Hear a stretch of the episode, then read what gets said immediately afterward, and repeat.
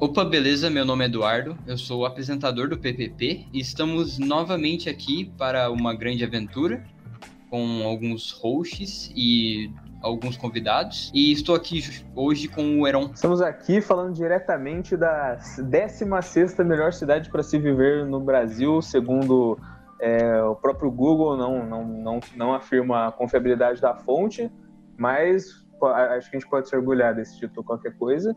E vamos hoje tratar um pouco, falar um pouquinho de geografia, trazer aqui um, um temas mais para o lado das ciências humanas, coisa que a gente a gente tem brincado muito aí, é sempre legal, sempre proveitoso, né? Sim, sim, cara. A gente está exatamente na Califórnia brasileira, então sintam-se lisonjeados. E estou aqui também junto com o João. Bom dia, boa tarde, boa noite, João. E Hoje, para falar aqui de um, de um, tema importante né, a ser debatido, aquecimento global é sempre bom tratar a respeito. É verdade. É algo que tem afetado muito, como posso dizer, as nossas vidas, porque a gente tem visto cada vez mais é, notícias sobre, querendo ou não. E os convidados de hoje, é, estou aqui com uma pessoa que já apareceu no podcast, o Olivaras. Por favor, Oliveira, Pedro Oliveira. Isso, muita satisfação de estar aqui mais uma vez, como já foi colocado, para esta que é, com, é, complementando o comentário que o, que o nosso apresentador Eduardo fez, é uma ecoaventura, quase uma ecotrilha, entendeu? vamos, vamos dar uma zanzada nos temas da, da sustentabilidade, da, da, geografia e tudo mais.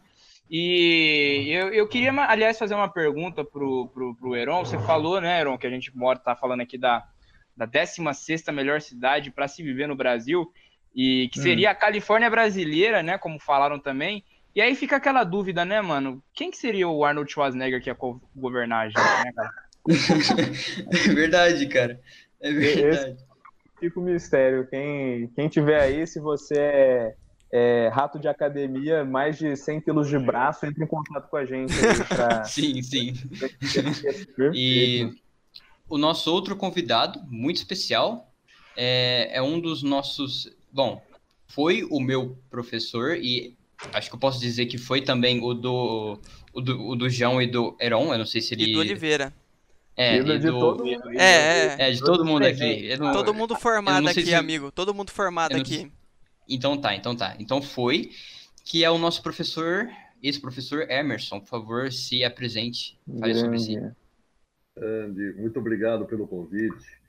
Professor e escritor Emerson, né, de geografia, já que vocês estão falando de aventura, geografia é uma grande aventura de justamente interpretar o mundo, compreender e pensar na possibilidade de um mundo sustentável, né? Isso é uma grande aventura. E também escritor, né, do livro de ficção Céu de Trevas, que é o livro 1 aí da saga de Rímia. Tá? É verdade. É, e que legal estar tá junto oh, com você. Bacana. Nossa, meus, meus, meus alunos aí, né? Para comentar um pouquinho aí sobre geografia. Colocar em prática, né? A gente aprende, vai, aí sai do, sai do ninho, tem que colocar em prática essas é. coisas, é. né? Sim, é, é, é, verdade, a gente tem que voar.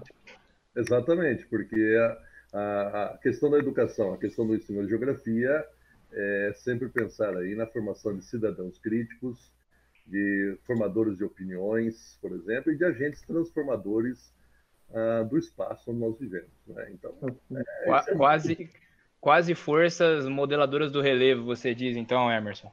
É, nós somos agentes exógenos. Exato. Olha só. Positivo ou negativo, mas estamos agindo sobre o planeta. Somos Exatamente. agentes exógenos, não tenha dúvida. É verdade, é verdade. A gente, como posso dizer, agora eu vou, agora eu vou fazer uma outra relação que acho que é, é um pouco mais, é, como posso dizer, longe, mas ainda assim é uma, é uma boa relação. Bom, a gente faz parte de um processo que, que se chama ação antrópica, né, que é a ação do homem na natureza. E isso, né, é, o, é uma das causas, é, é, é uma das coisas que uh, afeta a natureza ao ponto da gente uh, causar o aquecimento, assim, perdão, Amplificar. intensificar, é, intensificar é o, aquecimento global. Entendi. E com essa introdução, meus amigos, Eu quero, na verdade, começar essa conversa, primeiramente, explicando o porquê que a gente está aqui, né? Bom, a gente tem visto recentemente um, como posso dizer, nos, nos jornais e uh, não só isso, alguns documentários sobre, que está se tornando mais alarmante, digamos assim, a questão é, ecológica, a, a, questão da ação antrópica no planeta, digamos assim. E como eu tinha dito antes, né, ela ela está intensificando ainda mais essa, essa questão do aquecimento global ao ponto de que as nossas previsões para como é que vai ser lá no futuro, elas não são tão boas assim se a gente continuar com, com alguns hábitos, né, que a gente tem. E eu acho muito importante a gente falar sobre isso, principalmente porque recentemente tem, tem vindo junto a isso, né, junto a, esse, a essa problemática, algum, é, alguns casos de, é, de, negacionismo quanto à existência do aquecimento global, etc. e tal. Então, eu, é, é importante a gente pautar sobre isso, né? E não apenas isso, também apresentar as ideias da sustentabilidade dado em vista que é uma das formas de você apaziguar um pouco a situação. E não só isso, a gente falar um pouco sobre a ecologia e a importância da gente estudar uh, essa matéria, né? Bom, Heron, você quer dar uma introduzida? Olha, é... eu, eu acho que real, realmente aqui é, é um é, é dar um pitaco aqui num assunto que é, a gente vira e mexe, faz, menciona ele, é, ele tem, como você falou, ele é muito presente no nosso dia a dia, no que se discute, porque cada vez mais a gente vê as consequências, né, da, de como você falou, hábitos que a gente tem impregnados, né, no, no nosso modelo de sociedade há tanto tempo, e às vezes não parar para pensar como isso, isso tem mudado tanta coisa e, e como tá para mudar muito mais, né. Uhum. É, são, são consequências que às vezes elas parecem muito mais distantes e, e muito menos é, catastróficas para todo mundo, né? Porque quando, quando a gente fala de é, aquecimento global, poluição atmosférica, a gente está falando de, de problemas que agravam o, o mundo inteiro e de qualquer forma todo mundo, mais ou Sim. menos, né? Uhum essas questões. E Sim. então, assim, é, realmente o estudo da, da ecologia, tentar entender o que é desenvolvimento sustentável é, e, e, aceitar, às vezes, a, a verdade que ela é dura, mas que não deixa de ser a verdade, que é a gente está causando muito problema para o nosso planeta, é, são, são coisas aí importantes para a gente repensar como as coisas vão, vão vir a ser nos próximos anos se a gente quer garantir futuro, né? Uhum. É verdade. E, fala, e falar em futuro, quando se fala em aquecimento global, é uma coisa interessante, né? Porque quando a gente falava em, é, so, sobre isso, sobre a alteração do, do, do, ser humano no meio ambiente e, e, tudo mais, a gente, a gente, por muito tempo, né? A gente gostava de falar bem, bem futuro mesmo. Bem futuro, bem para daqui para frente, para as próximas gerações e tudo mais, mas é, não, é como, não é como se fosse tão distante assim, e na verdade, a cada ano que passa, esse problema não tem. É, não tem, não tem nem não tem nem cara de que está parecendo que melhora, né? Não, está nem querendo melhorar. A cada ano que passa, essa situação se aprofunda e se aproxima mais da gente é, a realidade de possíveis catástrofes climáticas, biológicas, geográficas e tudo mais. E não é algo que eu estou falando assim que, tá, é, que, é, que é magia negra, que é bruxaria. É, eu consigo traçar, dentro mesmo da, da minha vida, um, é, uma. Assim, ficou, ficou mais difícil viver no planeta Terra, né? Ficou mais difícil, pelo menos aqui na, na, na 16 melhor cidade para se viver no Brasil. A cada ano que passa é, é mais calor, é menos chuva, é mais seca, é, é, a umidade relativa do ar vai reduzindo ano a ano, e, e ao mesmo tempo, todo ano, a, a temporada de queimada, de coivara vem, assim, sem falta, ela tá lá, junho, julho, época boa, assim, quando, quando o ar não circula muito, tá frio e tudo mais, e aí fica aquela beleza, né, o ar para você respirar, para você viver, E então, tipo, e já e isso já descreve todo tipo de efeito, né? Na, na, na, no meio, na nossa vida, que a gente pode perceber mesmo, em regime pluviométrico e tudo mais. Então, é, não é tão distante assim, e falar de, aquecimento global no, no, no futuro depende de que futuro a gente está falando, né? Às vezes, esse futuro ele é mais próximo do que parece às vezes, né? Tá batendo Muito na porta já, né? Cada tá ano tá que passa tá, tá ficando cada vez mais perto de ser irreversível, né? As... Que a gente causa. Aliás, isso, né? Aliás, eu queria, na verdade, passar a palavra pro Emerson, mas já que a gente começou é, mais a fundo nesse assunto, então eu vou, eu vou jogar pro contexto do ano passado, né? Que ano passado a gente teve é, as, mais queimadas na, é, na floresta am, amazônica. E não só isso, no, é, no Pantanal, mais para o fim do ano. Bom, Emerson, eu queria te perguntar uma coisa. Como alguém que estudou é, a geografia e que, e que sabe muito sobre esses assuntos, né? Porque, porque, bom, você dá aula sobre isso, né? O que que, o que, que você o que, que você vê nesse panorama que a gente está tendo, né? Nessa, nessa visão que a gente está tendo uh, quanto à natureza atualmente, né?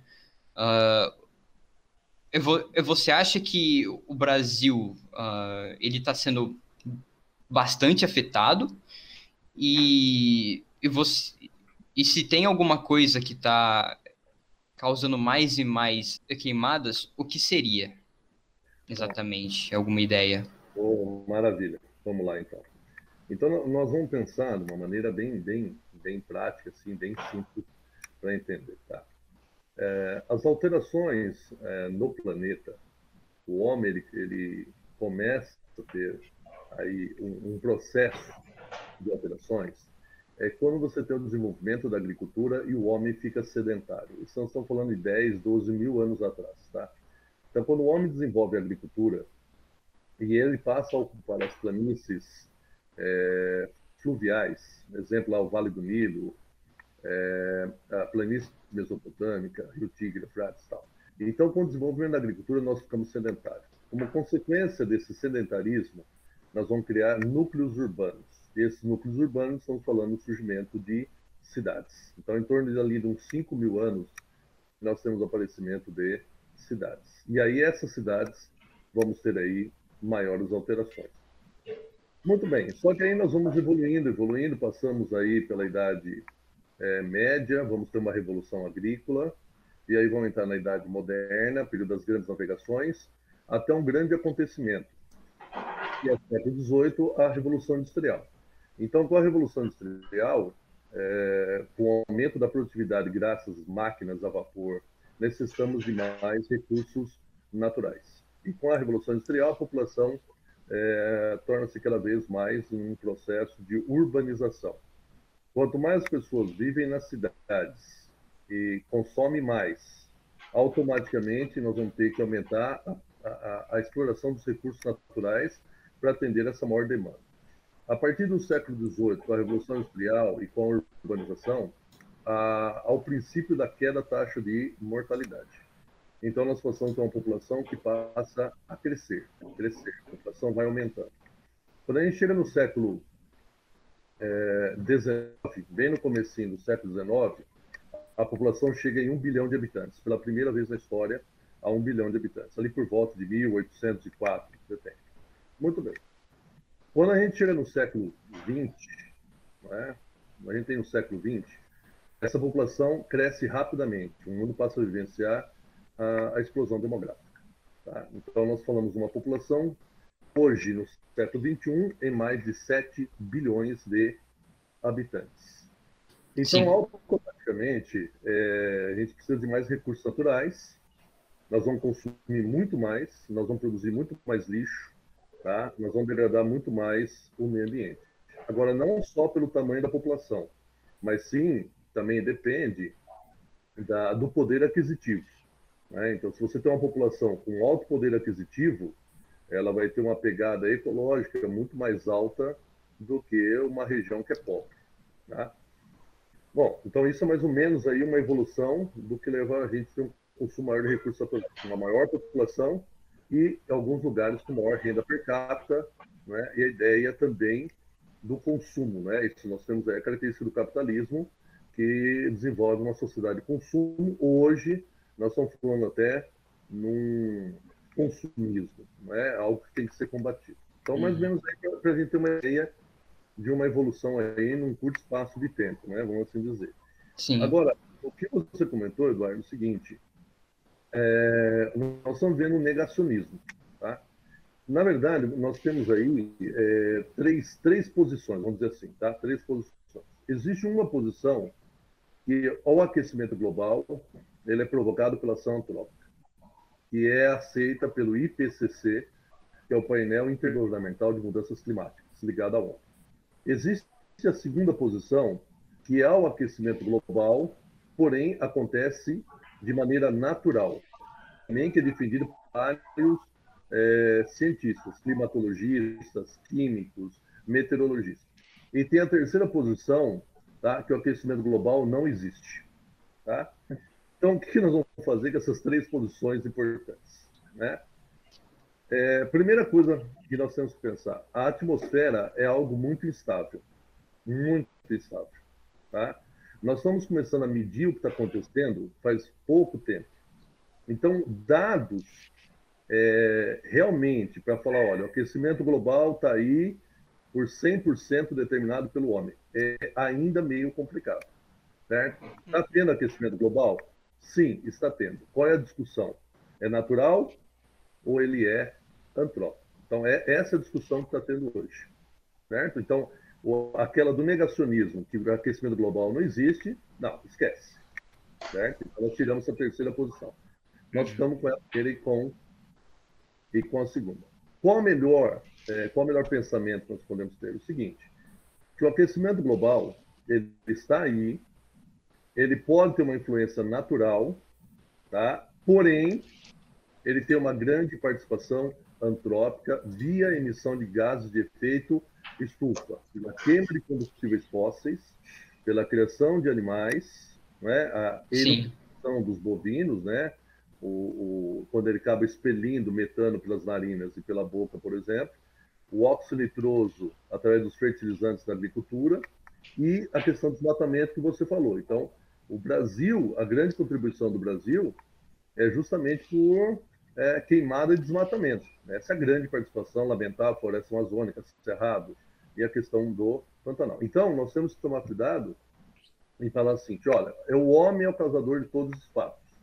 Tá? Então a gente tem que ter um, mais ou menos meio termo, porque realmente pode ter influência natural? Pode. Os dados são muito recentes? Sim.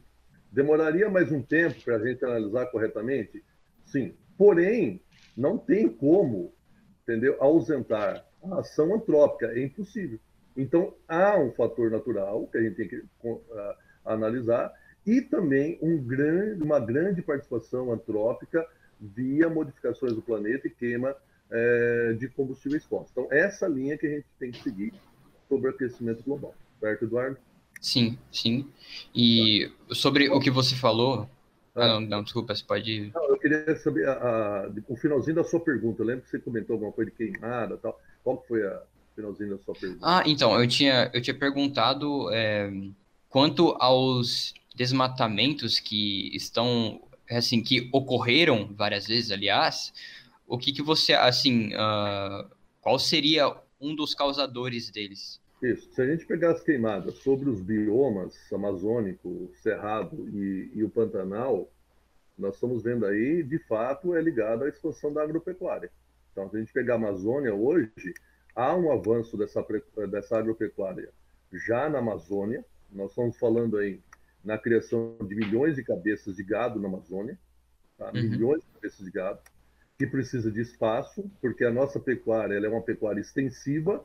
Então é uma pecuária que requer grandes espaços, o que é lamentável, né? deveria ser um sistema um pouco mais intensivo, né? e uma agricultura em latifúndios monocultores ligada à produção de soja, produção de grãos, isso vai em direção à Amazônia. Então, por trás disso, tem desmatamento, a queimada, o conflito é, de terras, envolvendo aí grileiros que vão ocupando ilegalmente áreas com título falso, nós vamos ter invasões de terras indígenas, aí você já tem o conflito de garimpeiros que vão chegando, madeireiros, então você entra Sim. num tema, é, num ciclo aí que lamentável para a natureza. E em relação ao Pantanal, é a, pe é a pecuária predatória. Tá? É, é, realmente queimar o Pantanal. Essa gramínea ela surge rapidamente, não é? muito mais rápido do que as árvores, não é? quando essas árvores vão retomar essa condição ainda de, de regeneração. E aí é muito mais fácil você soltar o gado é. Então, na verdade, é, é, é a degradação ela é uma degradação econômica. É a visão econômica de ocupação dessas terras, sem uma preocupação do desenvolvimento sustentável, de uma sustentabilidade. Precisamos rever urgentemente essa visão. Nós temos que conciliar é, progresso com sustentabilidade, porque isso nos afeta drasticamente. Isso daí, então, sobre o que você falou, né? Essa, essa questão é, capitalista mesmo e a questão também é, do consumismo que acaba afetando realmente a natureza, não, não apenas, uh, por exemplo, não, não apenas quanto é, a agropecuária, mas quanto a emissão de gases por é, é, indústrias, entre outras coisas, né? Porque a gente acaba produzindo muito mais uh, os, os, os produtos e então isso gera mais uh, emissão de gases, etc. Isso aí é algo bem discutido, Inegável. realmente. Uhum. Isso. E é. eu tinha visto um vídeo uh, de, um, de um canal que chama Kurskyza. É basicamente um canal de ciência que ele explica sobre vários temas de forma geral e entre esses que eu tinha assistido, era sobre uh, o aquecimento global, né, e o porquê que veio mais à tona essa temática. Ele fala sobre essa questão do consumismo que, que você citou. É, Heron, João e Pedro, vocês têm alguma coisa para falar? Eu acho. É. Pode falar, o apresentador tem preferência, pode falar. O convidado não, tem preferência, eu acho, hein, Oliveira. O convidado está em casa, eu vou, vou, tratar assim, por favor. Então vamos lá. É, eu acho assim, é, é, é, uma, é um pouquinho conversa de bares que eu vou falar agora, e não gostaria de faltar com a, a precisão dos conceitos e tudo mais, mas o, o capitalismo, ele é, ele é, é um sistema econômico baseado na abundância, no excesso. Sim. Você não comercializa aquilo que é necessário para você garantir a sua sobrevivência. Isso você não vende por nada, por nada, porque você precisa disso. Você vende o excesso da sua produção e tudo mais. Quando a gente pensa de um ponto de vista, você pode se embasar isso aí de qualquer maneira. Por exemplo, Marx vai, vai associar os tempos que a gente vive ao modo de produção industrial, ou quando você pensa de um ponto de vista mais é, mais objetivo, né? Que o, o, modo de produção que a gente vive, o modo de produção industrial, ele é, é, predominantemente ainda um pouco toyotista, né? A gente ainda tem um, um desenvolvimento aí de outras frentes, né? Como o toyotismo com a técnica do just in time, ou, uhum. ou, o mais recente ainda, o volvismo e tudo mais, né? Mas a gente ainda predominantemente obedece à regra do Fordismo, que é a produção justamente excessiva, em consonância com essa ideia do capitalismo. E, e, e, é a partir daí que a gente entende é, é, é, o, o, ciclo que se desenvolve e tangencia essa parte da sustentabilidade. Porque a gente está produzindo coisas em excesso para um consumo excessivo, e isso gera todo tipo de, de resíduo de produção, não resíduo é, é, literal, eu estou dizendo, né? Gera todo tipo de consequência, como, por exemplo, é, a emissão excessiva de gases de estufa e, e, todo tipo de poluição que a gente vê por aí e tudo mais, né? E que está complicando essa questão do, do, do, do, balanceamento que, a, que, a, que, a, que, o, que o meio ambiente tem inerente a ele mesmo. Né? A gente está interferindo diretamente nesse ponto por causa disso tudo. Então é uma coisa, para mim, que é muito mais é, estrutural, é da infraestrutura, da infraestrutura na qual a, a gente está inserido. É do né? sistema, né? O sistema é. econômico que causa isso. Muito predatório. Uhum, Muito é, predatório. eu, eu, acho assim, o que você falou, é, me lembra uma, uma frase aqui que minha mãe costuma falar. Minha, ó, minha mãe costuma usar essa frase com comida, mas eu acho que ela se aplica a esse, esse modelo. Sabe quando sua mãe vira e fala, ah, melhor, melhor sobrar do que faltar comida? É uhum. É tipo isso, só que na, na, quando a gente está falando de produção é perigoso, né? E isso que você falou aí, eu, eu pensei nisso, porque uhum. é um modelo que é, você pensando assim nessa em, em, uma produção massiva, né? A gente vive, ele surgiu em um, em um contexto diferente, né? Um contexto que é, e, e, essa produção massiva e de, de excesso, ela não não apresentou imediatamente, né, essas consequências, esses problemas, pelo menos Isso... não em escala global, mas e, e, foi e foi, eu posso estar cometendo um erro agora, não tenho certeza, mas também é, esse método de produção agressivo predatório, ele foi desenvolvido em uma época em que você não tinha tanta preocupação com sustentabilidade e até um certo ponto pensava-se que a Terra tinha um potencial infinito de prover recurso para você. Exatamente. Isso não é, isso não é um pensamento é, é tão arcaico, não. Antes de, é, de você ter uma. É, é, a preocupação com sustentabilidade, ela é, em termos de, de, de historiografia, um pouco recente né? A indústria surgiu na ideia de que a Terra pode é, sustentar a gente aí até onde a gente precisar. Né? Sim, né? é, o, o, o, o próprio Emerson, ele, ele, ele tinha dito isso, né? Que a gente tá, a gente tá vendo esses, essas problemáticas agora. Tipo assim, por exemplo, eu sei que tem uma ideia que é uma ideia bem discutida e que ela já foi até ela, ela, ela já até caiu por terra, por terra. que foi é, que é uma ideia meio que preguiçosa para resolver os assuntos do aquecimento global ou enfim ou é, como posso dizer a degradação de forma geral da natureza pelo homem, que é a ideia de geoengenharia. Não sei se vocês já ouviram falar sobre. Já, deixa eu pegar uma carona aí no que o Pedro falou, Heron. À vontade. Eu acho o seguinte, ó, é, o sistema que nós vivemos é um sistema é, que necessita de consumo. Tá? Então, o, o hum. consumo também é aliviado? Sim, a sociedade é, ela tem um ciclo econômico em que eu preciso ter consumo. Se não tiver consumo, não tenho venda, não tenho venda, não tenho produtividade. Aí você vai ter um uhum. desemprego. Então, isso, isso é uma realidade. O problema é como vocês citaram, nós estamos consumindo algo que não é necessário entendeu? Isso é força da indústria cultural, é, é, é a massificação da ideia do consumo, tá?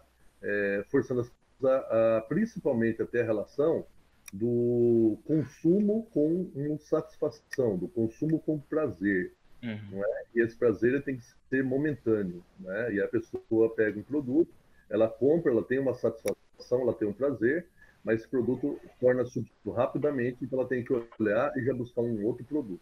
Então, isso é complicado. Você tem até a, a obsolescência programada, né? Produtos que já saem hoje praticamente uhum. com de validade determinada. Isso é um Uma dor de cabeça esse daí. Uhum. Exatamente, principalmente produtos eletrônicos, estamos falando de lixo eletrônico. Né? Uhum. E nós estamos exploração de recursos naturais. É, depende da situação, por exemplo, do recurso natural, tântalo.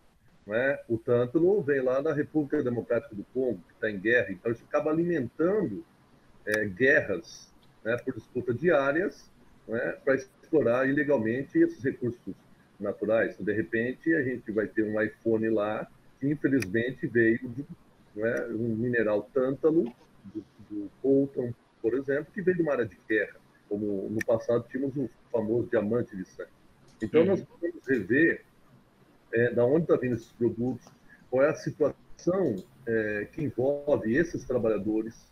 Então, nós temos que pensar nisso aí. Nós estamos consumindo produtos e que a gente não tem noção como é que está degradante a condição de trabalho dessas pessoas. Então, onde eu quero chegar?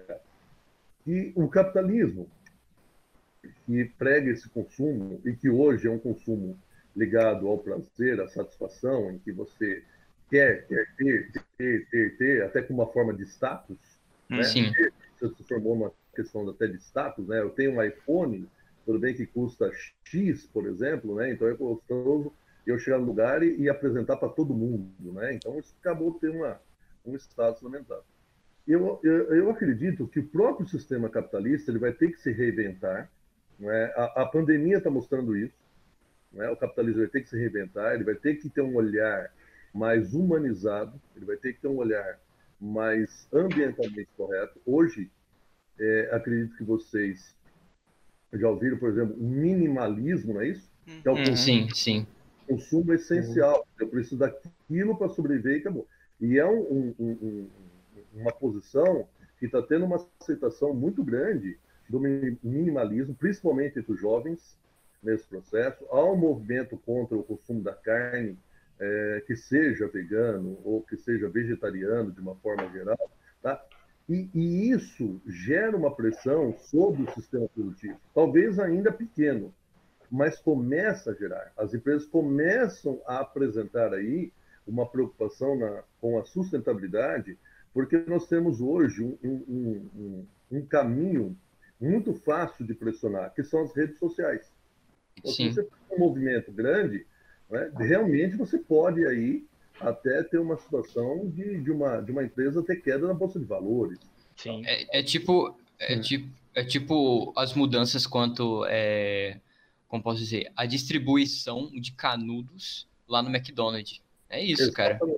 Essa é a ideia.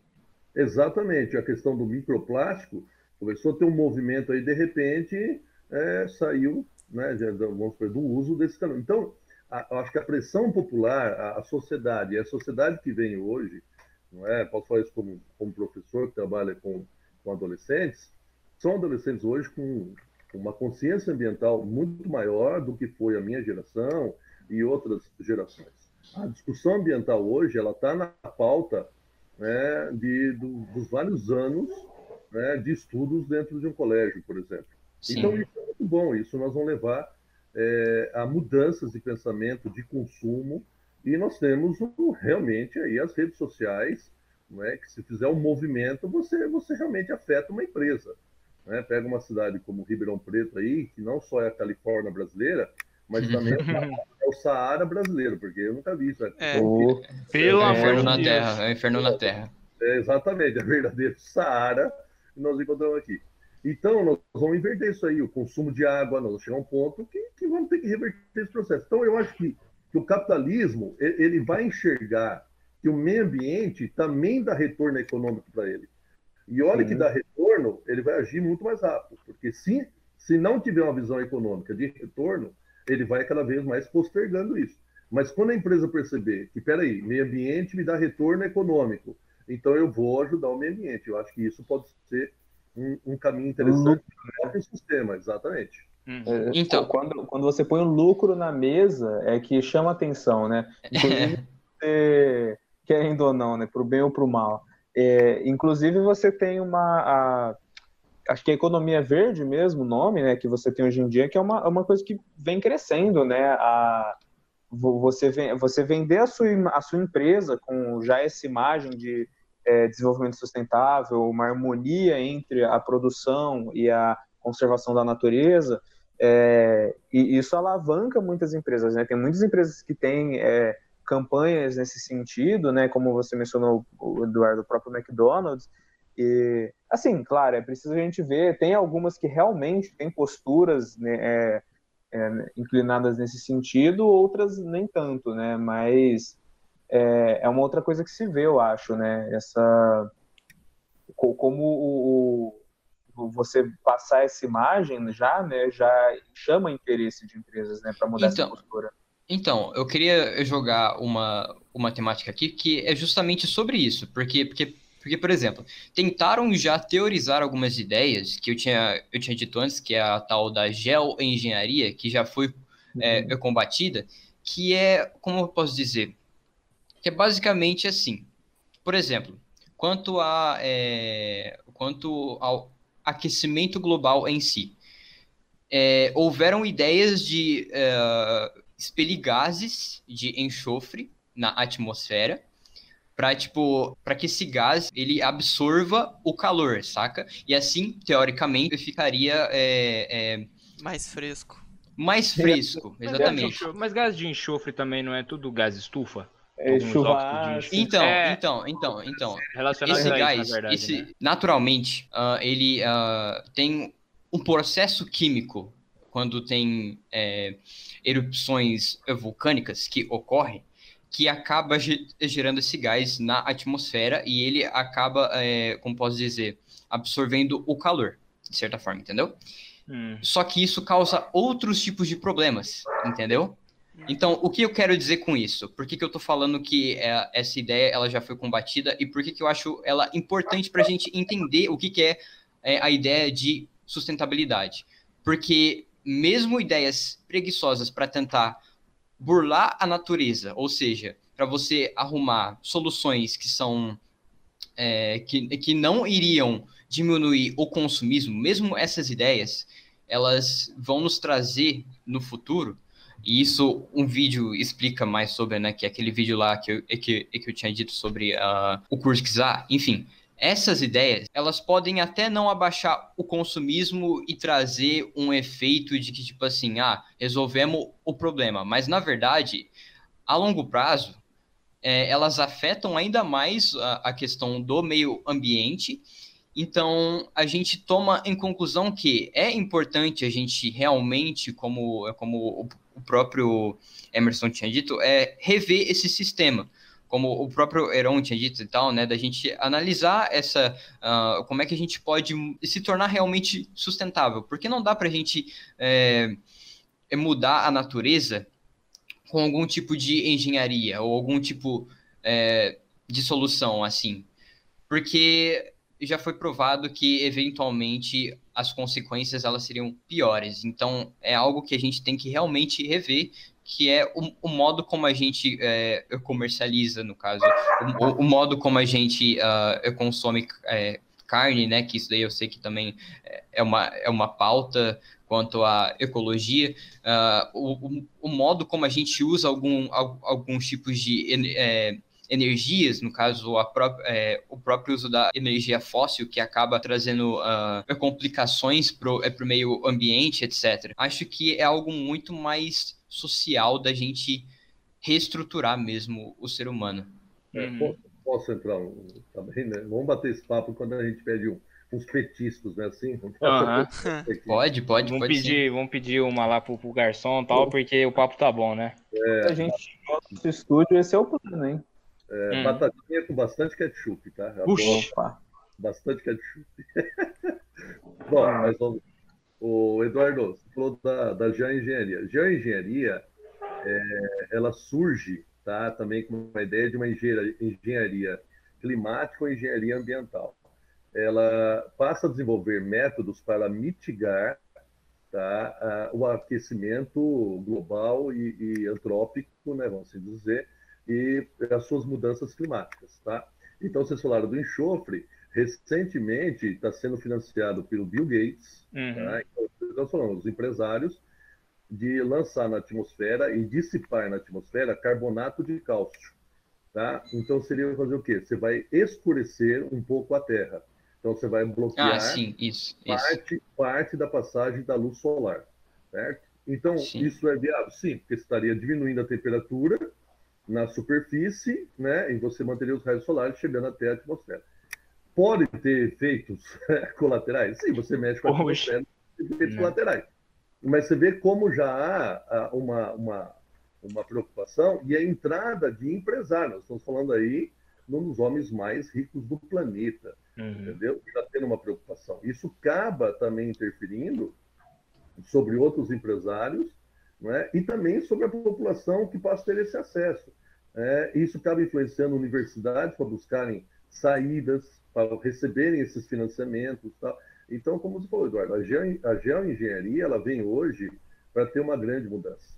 Tá? Agora, o perigo disso é o seguinte: se eu resolver o aquecimento global através de, de um bloqueio de parte da luz solar, tá? É, já que está resolvido, então vamos continuar queimando combustíveis fósseis. Não, é aí que está. É, esse é o perigo que tem quando você apresenta soluções, ação e reação.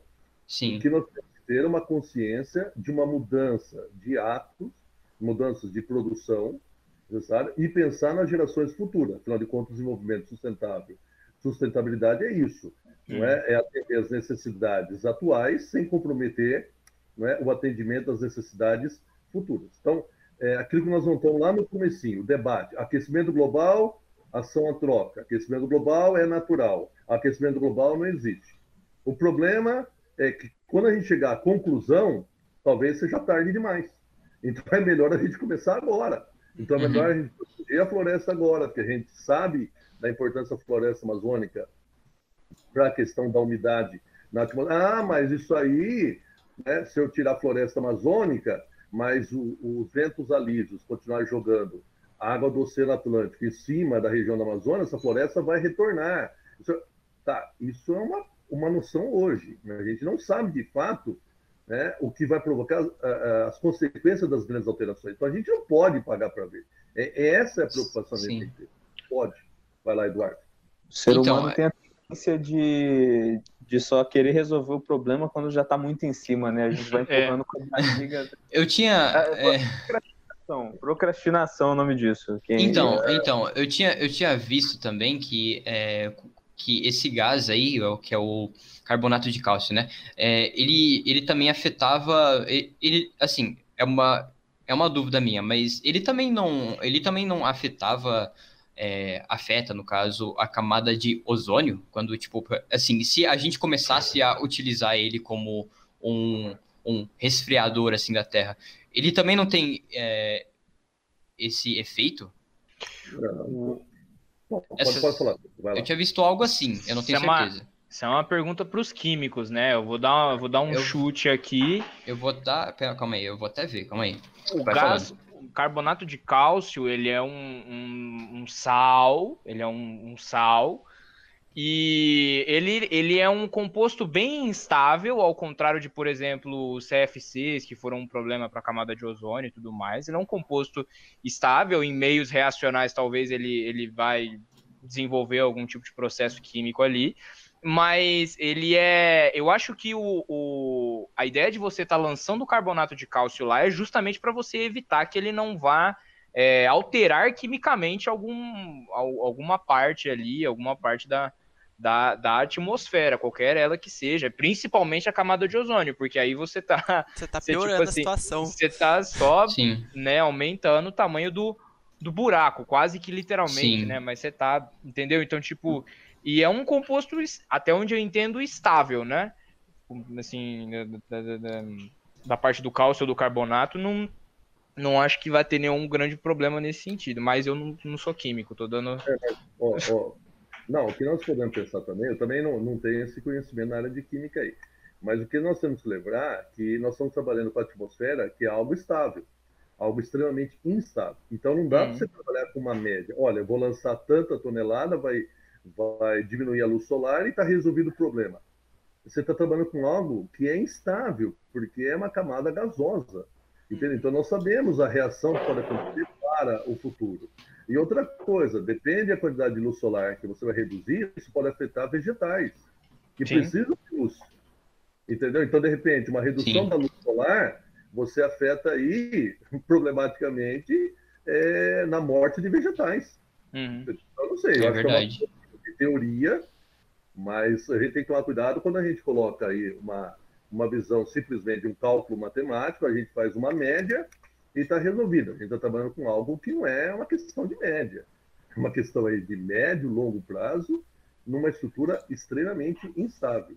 Tá? A gente tem que ter uma preocupação com isso. Já, já uh, haja visto, né, em anos que tem erupção, erupções, grandes erupções vulcânicas na, na no paleoclima, por exemplo, que anos que tiveram grandes erupções vulcânicas, tá? houve então uma quantidade de, de poeira, de detritos na atmosfera que bloqueou parte da passagem da luz solar. Isso afetou drasticamente o crescimento das árvores. Isso é provado. Tá? Então a gente tem que tomar cuidado também com essas ideias. Só uma ideia aí, Pedro. Vai lá. O João, o João que tá quietinho. É, tá eu ia falar agora, já, quando, tá quando ocorreu a grande é. extinção lá dos dinossauros, não foi justamente porque o meteoro suspendeu, tipo, poeira que bloqueou a é, um grande parte. Esse, né? Sim, e uhum. bloqueou grande parte da luz é. solar que incidia na Terra e com isso planta morreu, em consequência disso os animais herbívoros morreram, como consequência os carnívoros morreram e gerou. foi levando, né? É, é uma, então, tipo, sei lá, é uma é uma solução meio preguiçosa para mim isso aí. É tipo, você sabe que o É problema tá lá. barriga, né? É, você tá vendo o problema, você sabe que ele tá lá, mas. Ah, dá pra deixar assim por enquanto. O, Emerson, o Emerson colocou aquela coisa do, do Tantol e tudo mais, e, e como que o, a gente fala de mundo globalizado e tudo mais hoje em dia, mas o que, que é ser globalizado? É você estar formando ali uma, uma, uma rede de conexões de todas as esferas, assim, política, econômica, social, cultural, é, a nível global. Ou seja, é um, é um sistema completamente é, delicado, você toca, você mexe um pouquinho aqui num pedaço, altera todo o, o, o- o todo, né, a completitude do negócio, e a natureza não é diferente disso. A natureza não é diferente disso. Se você tenta solucionar é, isso dessa maneira, não, não que seja, eu não acho que seja preguiçosa, né? Eu acho que é uma coisa tipo, é só ser um pouquinho simplista, porque você está querendo olhar a situação sobre é, é, de uma perspectiva muito limitada né? Isso vai ter, você diminuir a passagem de, de, de raios solares é, pela atmosfera, isso pode ter, ter todo tipo de, de consequência biológica, que nem o Emerson falou. Tem plantas que precisam de um, para ela, elas se manterem vivas, né? Para elas sobreviverem, elas estão acostumadas a, um, a, uma, a uma alta carga de luminosidade solar. E para elas tá bom. E é assim que elas vivem. Né? E se você limita isso, essas plantas vão ter, elas vão ter que se readaptar se elas vão ter essa oportunidade. E isso é só uma consequência a se pensar sobre isso. Eu pessoalmente acho que é uma coisa que é muito é muito é muito é, ficção científica. Você querer fazer uma coisa assim de, de maneira tão imediata e para agora. Isso isso assim, você quer falar Sim. isso daqui alguns anos depois de muito cálculo, muita previsão, você chamar profissionais de estudiosos de diferentes áreas para ver se isso é viável e quais são as consequências que isso vai trazer, porque vai trazer. Né? Então é, é, é muito complexo, muito delicado, mas que nem você falou, Eduardo, é importante, porque demonstra um, um interesse em mudar, um interesse em você. É, uma preocupação Sim, sim. Com, com a coisa que está acontecendo agora é que não pode permanecer do jeito que está. É, mas. E, e não só isso, né? Porque, tipo, a gente. Porque vamos supor que a gente utilize de alguns meios, né? Algumas soluções ah, relativamente preguiçosas para é, melhorar a situação do nosso planeta, certo?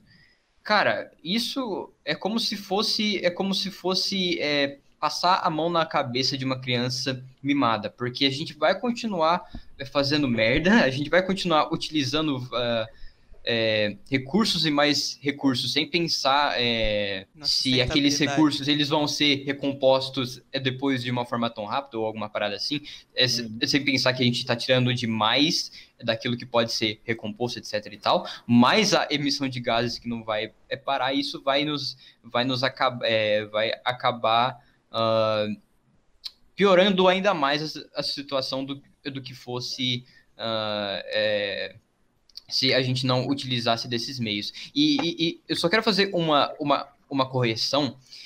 É, essa, essa proposta, no caso que eu tinha dito antes, né, que é o enxofre contra o aquecimento global, que, é que foi basicamente de um cientista que ele, é, ele foi, ah, ele ganhou o, o Nobel de, de Química porque ele descobriu ah, buracos na camada de ozônio. E por quê? Porque, assim, basicamente a proposta era lançar é, sulfureto de hidrogênio na atmosfera, aí o dióxido de, de enxofre, então, é formado por ox- oxidação, que também cria as partículas de ácido sulfúrico, e aí a partir disso cria o quê? Buracos na camada de ozônio. Aliás, era isso que estava lá no, lá no vídeo que eu tinha assistido, né? Que era o vídeo do Kurzgesagt, que ele fala exatamente sobre uma das ideias da geoengenharia. Então, tipo assim, ah, isso mostra que a gente realmente tem que mudar a nossa mentalidade. Tá, alguém quer falar mais alguma coisa, perdão? Posso, posso, vamos, vamos- posso entrar novamente? Opa! Pode, Ah. pode. É, eu acho que duas coisas são importantes. A primeira é o seguinte: essas ideias né, é, de tentar interferir aí na questão da luz solar que chega até nós na atmosfera, eu acho que essas pesquisas elas são importantes, mas Sim. elas tem que, tem, tem que haver essa ideia como se fosse um plano B. Então, de repente, nós chegamos no caos. A temperatura do planeta passou aí de 2 graus, que foi determinado pelo Acordo Climático de Paris. Olha, máximo, máximo 2 graus. De repente, nós estamos falando em 2 graus e meio, 3, 4. Então, nós vamos fazer, olha, não, não, não tem outra saída. Esse é o plano B. Qual é o plano B? Vamos jogar isso na atmosfera. Certo? Uhum. Se tiver consequências depois, a gente pensa em resolver as consequências depois. Então, eu acho que é importante ter esses estudos, porque de repente nós vamos precisar de um plano, um plano B. E o plano B não é, no primeiro momento, abandonar o planeta. é, é verdade. Ainda não, ainda, ainda não. não dá. Ainda. Isso daí é o Z. É, exatamente. Então, nós temos esse contexto importante. Eu acho que é importante essas ideias, esses financiamentos, mas dentro do plano B, né? o plano A, é, qual seria? É pensar em utilizar menos combustíveis fósseis, é ter uma reeducação aí no sentido do consumo, de uma forma geral, e não podemos esquecer o seguinte, que novas tecnologias e fontes de energia, elas requerem investimentos, tá? isso tem custo. Então, os países desenvolvidos, eles acabam saindo na frente. Então, os países desenvolvidos vão utilizar menos combustíveis fósseis, porque realmente vão estabelecer energia solar, energia eólica. Há um estudo forte hoje da energia via hidrogênio. O futuro uhum. será energia através do hidrogênio. Mas aí nós não podemos esquecer que as nações emergentes e as nações menos desenvolvidas, tá, elas vão consumir combustíveis fósseis. Então, grande parte ainda da América Latina, África e grande parte da Ásia tá, vão utilizar combustíveis fósseis por um bom tempo, porque é uma maneira mais barata. Sim, é muito mais barato. Exatamente. Então, nós temos que ter aí nações desenvolvidas repassando né, tecnologia, né, dividindo tecnologia, passando financiamento tá, para essas nações menos desenvolvidas é, praticamente alcançarem, alçarem voo em direção a essas novas tecnologias. Porque senão nós teremos aí gigantes consumidores de combustíveis fósseis no futuro, muito mais do que foram os países desenvolvidos. Isso é uma realidade. Então, nós temos que, que ter uma visão local de consumo, o que o Pedro falou, mas pensando que é uma consequência global, e que tem que ter todos, todos os governos, instituições, empresas, sociedade, pensando, de fato, como um todo para tentar resolver. Porque não adianta você ir lá e falar, olha, essa nação não pode usar combustíveis fósseis, tá? ela vai se desenvolver de que jeito? Não tem como. E, é. e, eu vou deixar essa população na pobreza?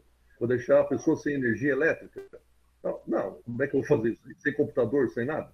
Então hum. nós temos que pensar a realidade de um mundo é, de uma discrepância socioeconômica gigantesca. Gigantesca. E que de repente eu tenho que parar tudo, mas é aquele pessoal que não conseguiu. Então nós temos que fazer. Quem tem condições tem que ajudar a essas populações que ainda estão chegando um patamar aí de aumentar o seu consumo, de ter televisão, de ter geladeira, de ter ar-condicionado e assim por diante. E outra coisa, pensar que os principais efeitos não é, relacionados às mudanças climáticas atingirão os países pobres do que os países ricos, porque os países pobres não terão dinheiro para se recuperar diante das catástrofes. Isso é um, é um exemplo. Nós, chamamos, nós podemos falar isso aí até num, num racismo ambiental. Não é? Posso usar até uma palavra um pouco forte, mas seria como uhum. se fosse um racismo ambiental. Né? Eu faço e não me preocupo com aquela população pobre que vai sofrer os efeitos de uma maneira muito mais catastrófica. Uhum. Não é? Como se eu não ligasse para ela. Certo? Então, isso nós vamos falar até na questão de, aí, de, um, de um racismo ambiental nesse sentido. Beleza? Em algum momento eu ia comentar que é, quanto à sustentabilidade, tem aquele negócio que a Terra ela consegue, se você usar, que ela consegue devolver o que você consome até um certo ponto. Que se eu não uhum. me engano, desde 1966 ou antes, a gente tá tá consumindo bem mais do que a Terra consegue devolver pra gente, Sim, não? Em um ano, né? Sim. É, a, gente, a Terra tem um, um potencial de, de, de, de regeneração. De, é. de regeneração, uma capacidade regenerativa lá Wolverine, né? Baseada no, tipo assim, que a gente tá padronizando no ano. Né? Eu, eu, eu, eu também já ouvi falar disso aí, que eu não, tô, não tenho um nome específico, mas eu já esqueci também. E, e, a gente, há, muito tempo, quase coisa de 50 anos, 55 anos, né, Fernando? Se você fizer as contas, galera Sim. boa de exatas aí, é, a gente já a gente já está consumindo esse potencial de um ano em menos de um ano. Em quatro se eu não me meses. Engano, se eu não me engano, em quatro meses eu, eu ia falar sei. que era agosto. Eu não eu sei, eu... É, quatro meses pode ser muito pouco, mas calma aí. Mas não, mas não é nada impensável, viu? Sim, não sim. é nada impensável a gente pensar uma coisa tão tão catastrófica, tão, tão séria quanto isso. Né? É que, é, bom, a gente tá. Tipo, isso faz sentido, porque a gente tá bem datado na ideia da gente consumir mais de um produto, ainda mais quando isso envolve algo que é, é para ser consumido, tá ligado? Porque hum. é como o, o próprio Emerson ele tinha dito, né? Essa questão de produtos que já vêm com a validade. Isso, isso nos dá a ideia de que a gente tem que ter mais e mais, porque nossa, a validade vai uhum. acabar, etc. Uh, que até certo ponto, para alguns é, tipos de produtos, faz muito sentido, né? Essa ideia de uhum. consumismo. E eu queria falar, na verdade, sobre outro tópico em cima disso, que é a ideia de energias limpas também, que eu queria falar. Né? Eu queria também expor uma pesquisa que eu acabei achando na, na BBC Future. E não só isso, eu também queria falar sobre alguns tipos de produtos que acabam, é, como posso dizer, adotando essas energias limpas, como, como por exemplo, né, os carros que agora eles estão começando, né, a se tornar uh, carros elétricos, exemplo, né, que aí hum. acabam tendo um, um, um, um efeito corrosivo, um efeito emissor, perdão, menor. E tá, eu queria na verdade expor sobre é, é expor essa, esse, esse, esse artigo da BBC rapidão, porque eu, eu achei algo muito interessante, né? Que é uma ideia que esperançosamente daqui a alguns anos ela, ela, ela já vai ser botada em prática, que é a ideia de como se fosse uh, painéis, é, painéis solares no espaço. E por que no espaço? Assim. Porque no espaço, teoricamente falando, ela seria muito mais aproveitada, no caso, a energia, né? Porque não haveria o desvio da, é da, é da luz. Uh, da atmosfera. É, isso, isso, isso. Pela atmosfera. E não só isso, né? Esses painéis solares, quando eles orbitam a Terra, eles uh, podem ficar expostos ao Sol, né? A luz, do, a luz solar, 24 horas. Então, isso seria muito mais eficiente. E, e por que, que eu tô falando isso? A gente percebe que que cada vez mais a gente está tendo outras ideias quanto à inovação de energias, né? Ou ao modo que a gente pode consumi-las, né? Uh, que incremente uh, a eficácia e que polua menos, né, a Terra. E eu, eu achei essa ideia super interessante, né? A gente também está vendo alguns tipos de produtos, né, como eu tinha dito antes, que é a questão de carros, que estão utilizando algumas outras energias, né, algumas outras fontes, né, para para emitir menos gases e eu quero saber o que vocês acham sobre isso, se vocês têm até mesmo outra informação para falar. É, eu vou. Tô, tô, quietinho aqui um tempo, tava gostoso, tava gostoso de ouvir aqui. Vou dar um, vou dar um espetáculo aqui agora, né? Uhum. É, Diga. Olha, é, eu acho que essa parte de energia limpa, ela. Eu acho que principalmente para mim, você e o João Vitor, que a gente vai para a área da física aí, eu gosto muito particularmente. Porque, ah, querendo ou não, é, uma, é inseparável, né? Você, uhum. você tentar explorar a fenômenos físicos de todos, de todos os âmbitos é, para você tentar melhorar as coisas também, né, no sentido ambiental, né, como a gente faz as coisas acontecerem no, no, no nosso mundinho humano. Sim. E, e, então eu acho, eu acho muito legal, é, isso aí que você mencionou é, é, é uma das coisas que, que a, a ficção científica aborda muito, que são superestruturas espaciais, né, cara?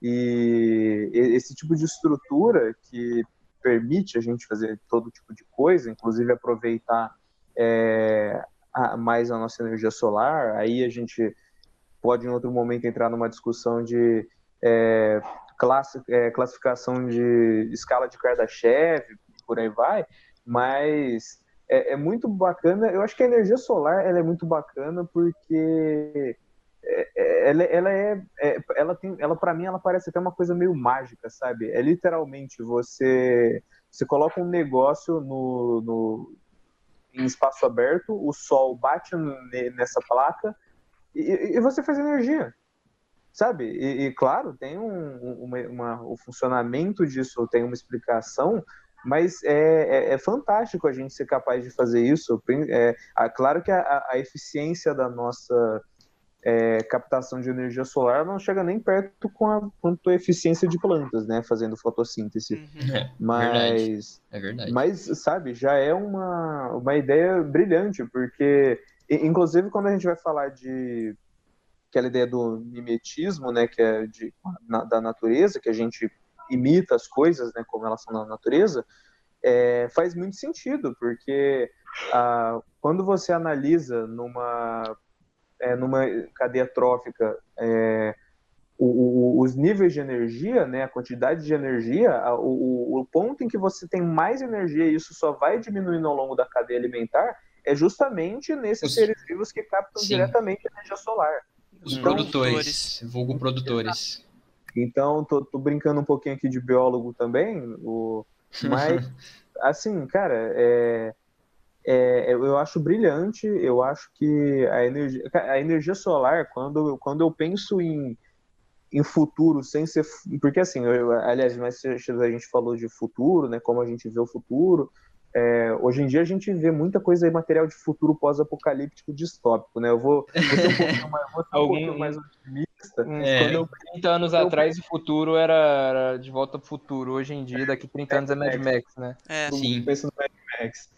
Mas é, pensando um pouquinho mais otimista, é, cara, quando eu penso em futuro, eu, eu penso em energia solar, cara, porque é, é, até, até se você pensar numa exploração espacial mais, mais distante, você, você consegue encontrar energia, energia luminosa né, de, de várias estrelas no, no universo todo. O universo está cheio de, de, de estrela a dar com pau, né? Uhum. E, e já outras fontes de energia é, a gente não tem certeza ainda, né? Então é, uma, é até uma aposta interessante nesse sentido, eu acho. Sim. Uhum. Eu, assim, eu não tenho certeza, mas acho que é, é, a menos degradante, eu acho. Tipo assim, a não ser que.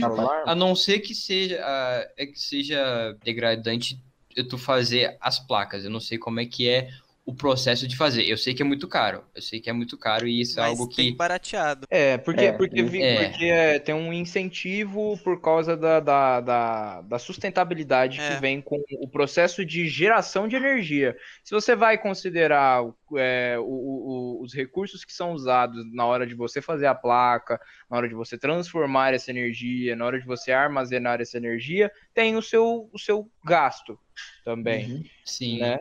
E tem, mas é, mas, mas eu tenho certeza absoluta quando eu falo e que, que, é, que é muito melhor do que a do que energia vinda de combustíveis fósseis, termoelétrica, até mesmo hidrelétricas, que são um certo problema. É, a gente tem, sim. mas a gente tem, é, tem muito, muitas iniciativas muito legais, né? Tem a, a, a famigerada energia maré motriz, que a gente pode usar em, em países com, com, com, com um litoral, né? Extenso, tipo o Brasil?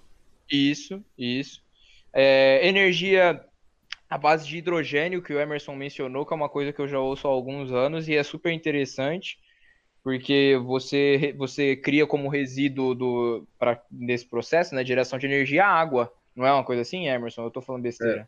Não, é sim, sim.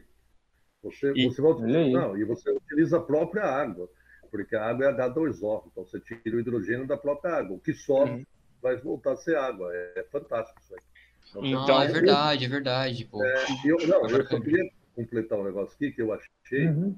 vocês estavam nesse brilhante comentário aí, uhum. que é uma reportagem que saiu do UOL, é, falou assim, que, ó, o planeta consome, perdão, o planeta consome recursos 74% mais rápido que consegue regenerar. Quer dizer, Caramba. o planeta vai gerar nós. O planeta Terra entra no cheque especial a partir do dia 29 de julho de 2019, 2019. Nos 210 primeiros dias de 2019, a humanidade terá consumido todos os recursos naturais que o planeta consegue regenerar em um período de um ano. Isso significa que a velocidade de consumo é 74% maior do que a capacidade da Terra se regenerar. Nós estamos falando de 210 primeiros dias. Então, nós estamos falando o quê? Em quatro meses. A gente está falando de agosto, praticamente. É, isso em 2019. Yeah. É. Depois, depois que nós consumimos, depois de agosto, tá, o planeta já não regenerou mais em 2019. Tá? Em 2020, nós tivemos aí isolamento social, pandemia. Então, talvez tenha amenizado um pouco. Mas voltando a 2021, quer dizer, isso está em agosto. De é. repente vai ser julho, vai ser junho, vai ser em primeiro de janeiro. Aí ferrou tudo. Né? Aí, é, aí acabou. Aí é Mad Max. Aí é, aí é sair para outro planeta, tá ligado? É, Exato. E aí tem uma outra coisa que vocês comentaram, é, por exemplo, carro elétrico, tá?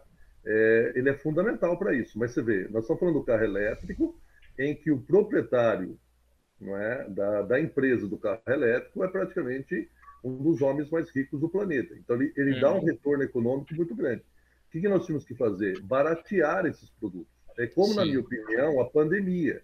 Nós teríamos que ter aí uma, uma possibilidade de quebrar essas patentes para que todo mundo tivesse acesso. Esse é o ponto importante. Né? O carro elétrico, nós estamos falando de uma empresa. Quer dizer, quando que nós vamos ter uma capacidade da população mundial de ter carro elétrico? Ver quanto que nós vamos queimar de combustíveis fósseis ainda. Uhum. Entendeu? É, é, como chegar isso na população. Energia não... solar. Como que eu vou chegar isso na população? Outra Gente. coisa, eu estou fabricando um carro. Da onde está vindo esse aço do carro? Vou tomar cuidado, está vindo os recursos naturais. Da onde está vindo a energia para abastecer o carro? Se essa energia que abastece o carro vem de termoelétrica, já é. movida a combustíveis fósseis, então alguma coisa está uhum. errada. É, não, é não adianta nada. É, então, eu quero. É, eu é quero... aquela coisa, você dá canudinho de, canudinho de papel biodegra... É, biodegradável numa, num saquinho plástico, né? É, exato. exatamente. É, exatamente. E, e, tipo, eu queria agora, lançando uma outra problemática, se a gente for parar para ver, o carro ele virou um consumismo. Se a gente for. Sim. Se, é... se, a gente for analisar. Porque, porque às vezes, mesmo em uma família, tem mais do que, sei lá, dois carros, às vezes. Ou três. Não, não, isso aí acho, acho que é demais, mas, tipo, ah, acho ah, que a, a, gente, a gente consome. Bom, a gente compra carro Uh, a gente faz muitos carros, etc e tal. Então, isso, isso querendo ou não, afeta também a, a na questão de emissão, né? Uhum. De, de, de gases, né?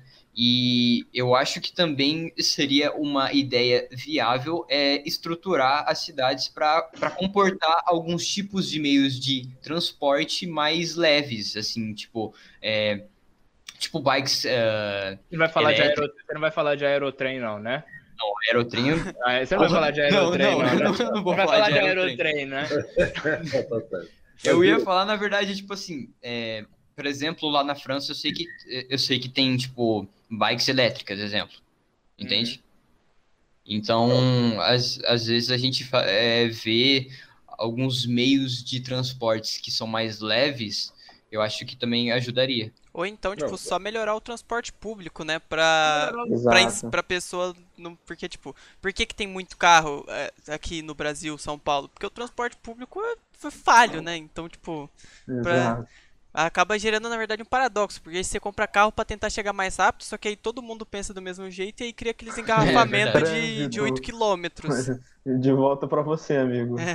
De volta para você. Porque é, é, é, isso que todo mundo fala quando você vai falar de, de, de, de de, de, consumo, de emissão de gases por, por, por automóveis, o problema da, da, da, vamos dizer assim, uma superpopulação de carros, né? Porque você tem, você tem, o carro ele vira, o carro em algum momento aí da história da humanidade ele vira um must, ele vira um, um, um, um, como se fosse quase um acessório, ele vira uma coisa assim que você quer ter, tem a ver com essa coisa da é, da, da, estruturação do capitalismo mesmo, o fetichismo da mercadoria e tudo mais, né? Em algum momento o carro ele, ele adquire esse status, né? Que nem você ter um, que nem você ter um cavalo na Idade Média, né? E, e aí a gente, e aí você vai aplicar nesse produto então toda a mecânica do, do, do, do merchandising, da propaganda, do estímulo ao consumo sobre o carro, né?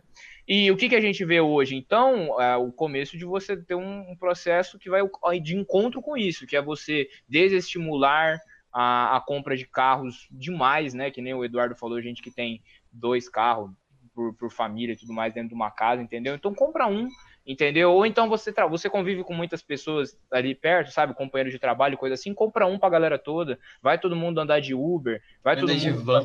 Vai, vai andar de, de van, vai andar em um transporte, transporte público de qualidade, obviamente, que nem o Fernandes pediu aí, quase clamando, né? Implorando. Então, então, tipo, e é uma. E, e, além disso também, bicicleta, outros tipos de, de meio de transporte mais, mais responsáveis, mais conscientes, mais sustentáveis e tudo mais, né? É, é, faz tempo que a gente ouve sobre isso, né? Sim, o problema sim. é que é um, é um processo que ele já está muito, muito, muito, muito, muito enraizado na, na, na, na vida da gente. Cidades que estão que tem o que uns 50, 60, talvez 70 anos de idade já foram todas construídas para abarcar é, do transporte por carro, por veículo automotivo, né? Entendeu? A cidade começou desse jeito e é assim até hoje. Né? Isso, então, deixa eu entrar aí no detalhe também. É, na conversa aí, já comi um pouquinho de petisco, então agora nós vamos entrar na conversa. Né? Tá. Deixa, o João, o João tá muito quieto, ele tá comendo mais do que os outros. Tô, tô, eu gosto de escutar. É, enquanto, enquanto, todo mundo fica lá de cabo falando, ele, é, ele vai tô... lá pegando da porção da galera, assim, né? É, é assim. exatamente, exatamente. Mas aí o, a questão do carro ele envolve o seguinte: você tem o carro como status, né? Isso é uma realidade. Ele é um bem que para muita gente é status, e para o cérebro, tá, status é melhor que dinheiro. Né? Então, o que, que adianta eu comprar um carro de última geração se eu não poder utilizá-lo? Não, tem graça. Tá? Isso, é, isso é a realidade. Tá? Uhum, o status sim. é uma coisa realmente. E o capitalismo ele soube explorar isso aí através das empresas de marketing. É, foi muito bem estudado isso aí e muito bem aplicado. Só que o carro, é, não, não só a questão aí do, do, do do lazer através do carro, mas também o carro hoje como a questão da necessidade de trabalho. Então, existem esses dois, dois pontos na questão do carro: a necessidade e utiliza o carro para lazer. Então, nas cidades, a solução seria uma melhoria na mobilidade urbana, no deslocamento dessas pessoas, na própria migração pendular, naquela migração diária, né? Centro, periferia, periferia, uhum. os bairros mais periféricos, tal, né? Jamais falando periferia como forma pejorativa, né? mas só simplesmente uma posição geográfica entre centro uhum. e as áreas ao entorno do centro, ao redor do centro. Né? É, de investimento em transporte público ou coletivo, então você está falando em melhores ônibus, ônibus, por exemplo, elétricos, se é possível, é, biocombustível, então você pode ter ônibus elétricos, ônibus com biocombustíveis, por exemplo, é, trem é, elétricos, por exemplo, metrô, que é um meio de transporte extraordinário, é, o metrô subterrâneo, o metrô em superfície. Tá? Então, você tem que dar condições das pessoas escolherem o meio de transporte mais prático e mais viável para elas, né? E aí você pode pensar em um pedágio urbano, aí você pode pensar na ampliação de uma área azul, você pode pensar em, por exemplo, não é, de desestimular as pessoas a utilizarem carros, mas para isso você tem que oferecer. Então, nós estamos vendo hoje, numa, numa, numa questão de teoria, em que a gente pensa em alterar de um lado, mas não oferece do outro. Uhum. Então, de repente, ó, vamos fazer ciclovia, certo? É, o que está acontecendo? Está sendo montadas ciclovias para as pessoas passearem de final de semana.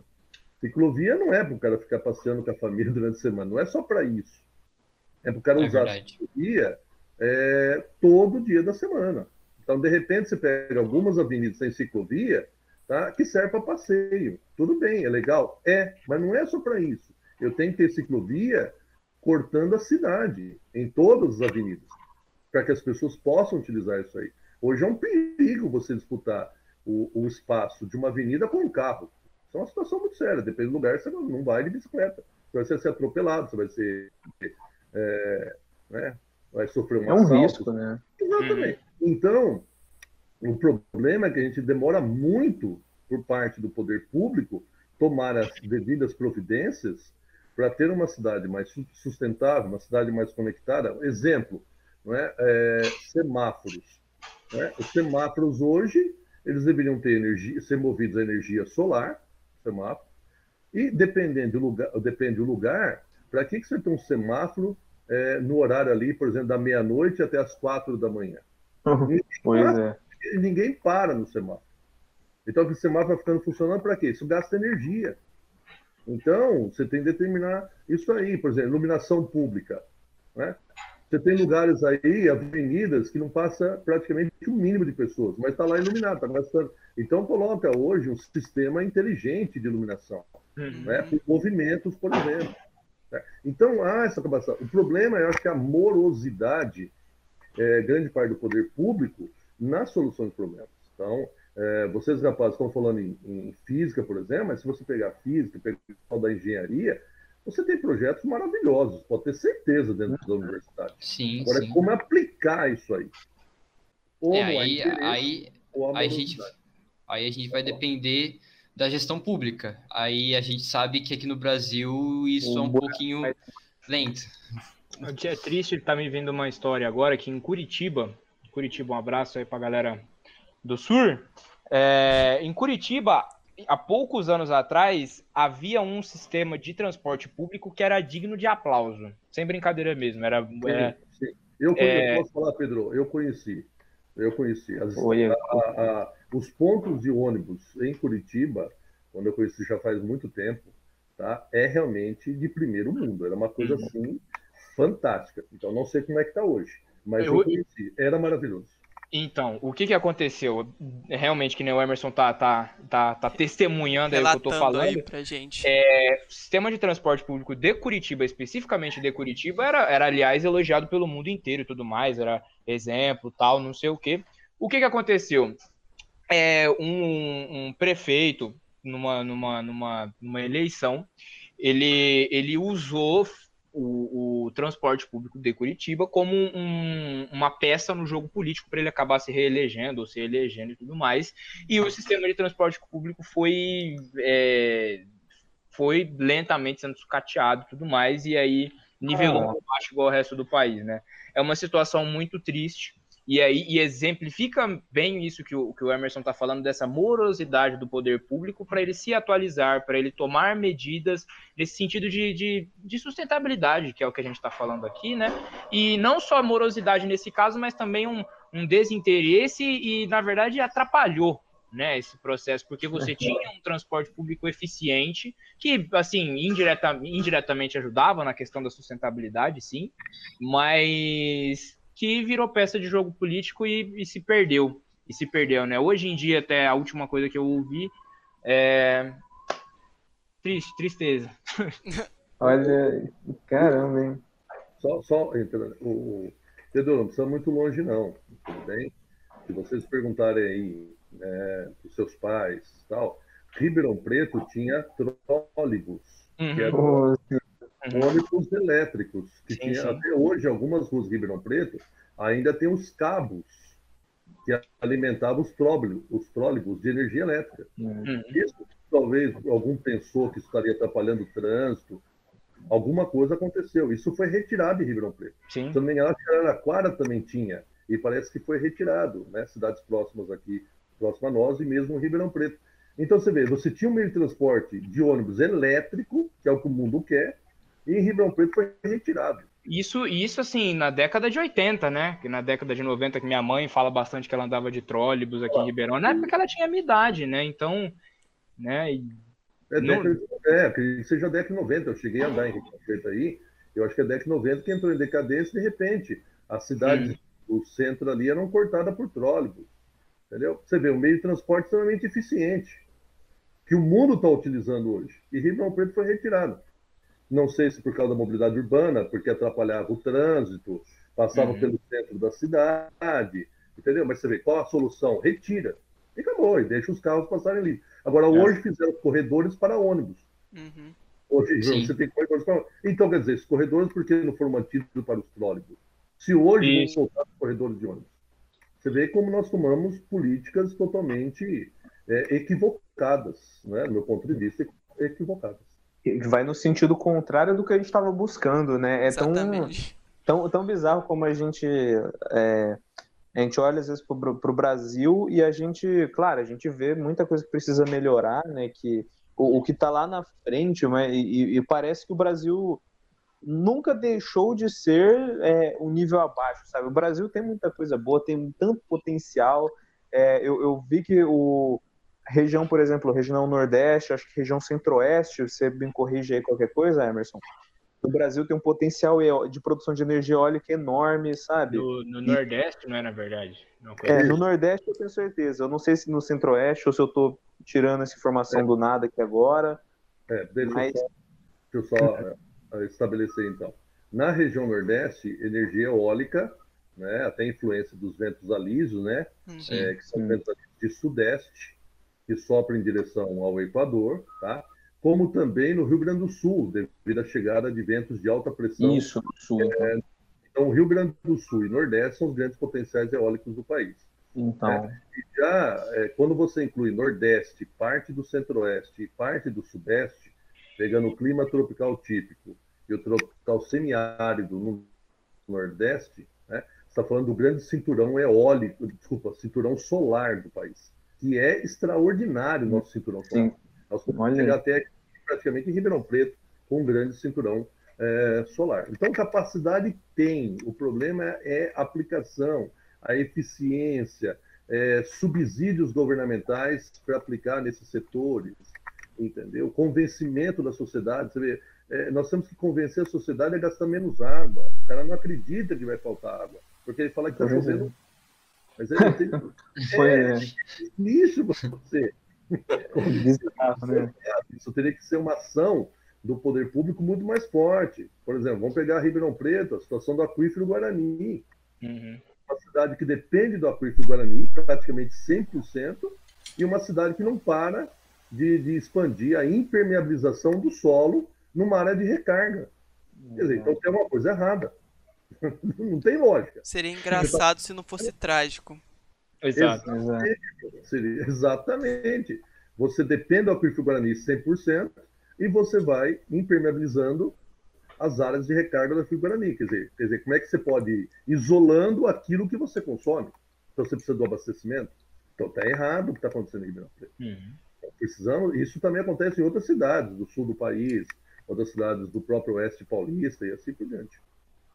Isso porque é a 16 melhor cidade, cidade do, do Brasil. A se viver no país. se viver no Brasil, né, cara? Meu Deus. Tá muito bom, hein? Caramba. Então, mas aí, o, o rapazes, é, o, o, que nós temos que, que, repensar, e eles estão pensando em fazer isso já, não é simplesmente você medir PIB, né? Ah, no geral, e a PIB per capita. Mas também a, ter uma preocupação hoje e qual a relação é, desse crescimento econômico tá, com a degradação do meio ambiente, por exemplo, uma pegada ecológica, Isso. uma pegada hídrica. Então aí, talvez Ribeirão Preto não ficaria na 16ª posição. Duvido muito. Exatamente. É, é. Só para vocês terem uma ideia, se, se analisarmos o mundo, o mundo, não só pelo PIB, não só pela qualidade de vida, mas analisarmos pela relação com o consumismo, a pegada ecológica, a pegada hídrica, por exemplo, a Noruega não seria o melhor IDH do mundo. Só para vocês terem uma ideia do que é isso. Porque lá eu preciso de um espaço gigante para atender o consumo de um norueguês, bem diferente do consumo de um brasileiro. O custo de vida é outro, né? O... Então, nós temos que começar a analisar formas de, de, de, de conceituar é, padrões econômicos também com a questão ambiental. E aí nós vamos ter uma alteração muito grande na posição de cidades e posição de países, uhum. para provocar um choque mesmo. Como, por exemplo, a Noruega perderia o primeiro lugar, se a gente relacionar a qualidade de vida, mas questões de consumismo, de consumo, de degradação ambiental. Por quê? Porque a Noruega consome demais. É verdade. Essa, essa, essa questão de, tipo assim, exemplo, o quanto de lixo que, que cada família produz ou a população inteira de algum tipo algum país produz. Isso daí é algo que é que eu, eu acho que seria válido a gente é botar na balança do IDH, porque é porque acho que quanto mais é consumismo, é, mais a gente acaba afetando o nosso meio, e isso, tipo, é querendo ou não, isso diz muito sobre a sociedade que ali vive, sabe? Tipo, o Butão estaria bem, estaria bem, né? Se fosse assim, porque o Butão, Butão país, se eu não me engano, é um dos lugares que tem em que você teve menos é, alteração da mata nativa, né? Até por uma questão cultural, religiosa dos caras. Cultural, isso, exatamente. É que eu achei aqui o negócio aqui, ó, que eu falei para vocês, ó. Se a gente pegar o, no, o segundo novo índice ambiental, né, que é você ter um, o IDH, é, né, chama, que eles chamam de IDHP, né, esse P de progresso, uhum. é, por exemplo, que é ligado também à questão de pegadas, né? Uhum. Progresso relacionado às pegadas aí. Segundo o novo índice ambiental, o Brasil sobe 10 posições no ranking, nesse comparativo, ficaria, tudo bem, na posição 74, o efeito é inverso na maioria dos países desenvolvidos, que perdem posições por exercerem maior pressão sobre o meio uh, ambiente, entendeu? Então, é, você teria, por exemplo, a Noruega despencando em posição, entendeu? Essa, uhum. essa é, então seria, seria interessante a gente começar a analisar sobre a questão aí envolvendo o IDH, qual o IDH é relacionado aí a essa pegada. Então tem que começar a reverter isso aqui. A gente fala qualidade de vida. Ah, eles têm ótima qualidade de vida, mas qual é o custo disso? O custo sobre quem essa qualidade de vida? Uhum. Vai lá. Eu tenho, eu tenho uma dúvida, uma dúvida mesmo. Agora eu quero que, que todo mundo pense. Se a gente vive a base de status, né? E, e, e eu imagino que os países, eles, assim, uh, quem, quem rege eles, eles vivem, uh, eles tomam as decisões também é por meio dessas colocações. Eu imagino, né? Então, se a gente começasse a cobrar, e não só isso, demonstrar é, esses IDHs que mostram essa questão da progressão, né? Será que isso, de certa forma, iria é, pressionar esses outros países para adotar um meio mais sustentável, tanto pelo status quanto também para demonstrar o quão menos progressistas eles são nesse aspecto ambiental, talvez? Você chegar lá, chamar o cara na chincha falar assim, aí, querido, como é que vai ser? Você é representante de um país que está ocupando aí nesse, nesse ranking que a gente está fazendo aqui, que está nas posições altíssimas e tudo mais, como é que você não vai querer ter uma postura mais sustentável, entendeu? Que dê mais valor para a ecologia? Eu acho que tem, sim, assim. É, é, assim, pelo menos faria sentido, né? Pelo menos faria sentido você você ter né? Você, você poder cobrar esses caras essa postura diferente. Uhum. Né? A, questão é que, a questão é que é muito mais complexo do que isso. Tem a ver não Sim. só com os representantes, mas com a população desses países, porque... Sim. É, porque a população, ela, ela tem que entrar nesse, uhum. nesse porque, acordo. Porque não, não sou eu, por exemplo, que vou exigir do, norue... do, do, do, do, do, do, do, do representante norueguês que ele vá ter mais cuidado com com a ecologia. Eu sou um brasileiro, ele tem que, tem que vir um, a população norueguesa para ir lá brigar com o cara, entendeu? É, aí, aí a gente. Isso, né? Então, aí a gente entra na problemática que fazem com a gente, né? Exato. Como assim? É, tipo, é tipo a França ou os, os Estados Unidos, quando eles, eles, hum... eles cobram a gente, tá ligado? Uhum. Soberania nacional, o... você quer dizer, mais ou menos, né? É, é isso mesmo. Essa ideia de que o Brasil tem que cuidar mais da Amazônia. Cuide, mais, cuide, é, é, tipo isso. É, cuide, enquanto tá... isso eles estão tacando fogo no, nos próprios matos. ah, não, fale, falharam.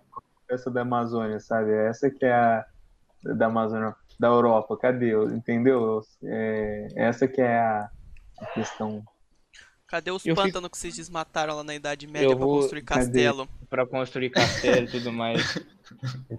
eu acho, eu acho essa questão é muito delicada, né? É muito realmente, muito porque delicada. então aí, aí a gente entra nesse consenso, tipo assim, a gente entra nessa ideia. Quem que pode cobrar o outro sobre tipo essas assim? Não querendo negar que, que, que não deva ser cobrado, não, mas assim, a gente entra nesses embates, porque, porque, exemplo, se a gente tivesse, sei lá, se o Conselho Internacional que cuida dessas questões ambientais, que eu não sei qual é, mas eu tenho certeza que deve ter, uh, se ele começasse a botar o dedo uh, em alguns países para que eles ajam, né, em prol é, de algum sistema mais ecológico, a gente tem que pensar, tipo, tá, é com quem que pode fazer isso, tá ligado? E aí, aí porque isso teria uma reverberação por meio da população, porque às vezes a população ela ia ficar puta com a decisão desse tal conselho, que nem é alguns cê, é porque aí você tem que pensar o seguinte, quem quem vai cobrar isso? Quem é essa força de fora exterior que vai cobrar isso? São os franceses? São Sim. os estadunidenses? São os noruegueses? Ou é uma autoridade internacional responsável pela pelo cuidado com o meio ambiente no planeta Terra, a qual o Brasil disse que iria se submeter caso fosse necessário. Então tem que tomar um pouquinho de cuidado com isso.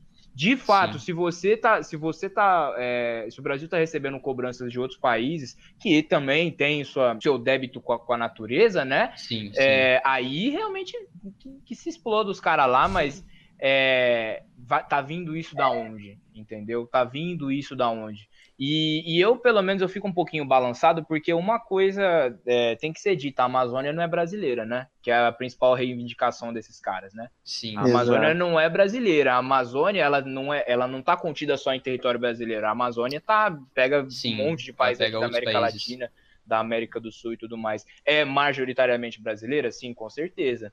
Só que a questão Mas ela é não é só é, brasileira. Só que não é patri... não é só brasileira e não e não e uma altera óbvio que né alterações é... você degradar o, o, meio ambiente em qualquer lugar do planeta vai ter é, implicações por menores que sejam no globo inteiro, né? Mas a Amazônia, principalmente pelo tamanho, pela extensão, pelo pelo, pelo calibre da coisa, né?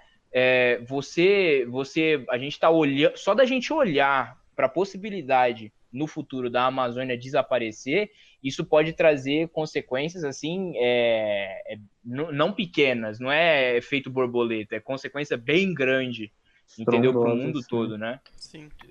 Ah, os, os... ah não, fala, é, fala, Emerson. Falar o seguinte, é, realmente, se você pegar a concentração de floresta na Europa, o desmatamento da, da, da floresta temperada e mesmo das coníferas ocorreu em grande quantidade, né? Os Estados Unidos tal. Mas você vê, os Estados Unidos é o, é o, país que vai criar o primeiro parque nacional da história, né?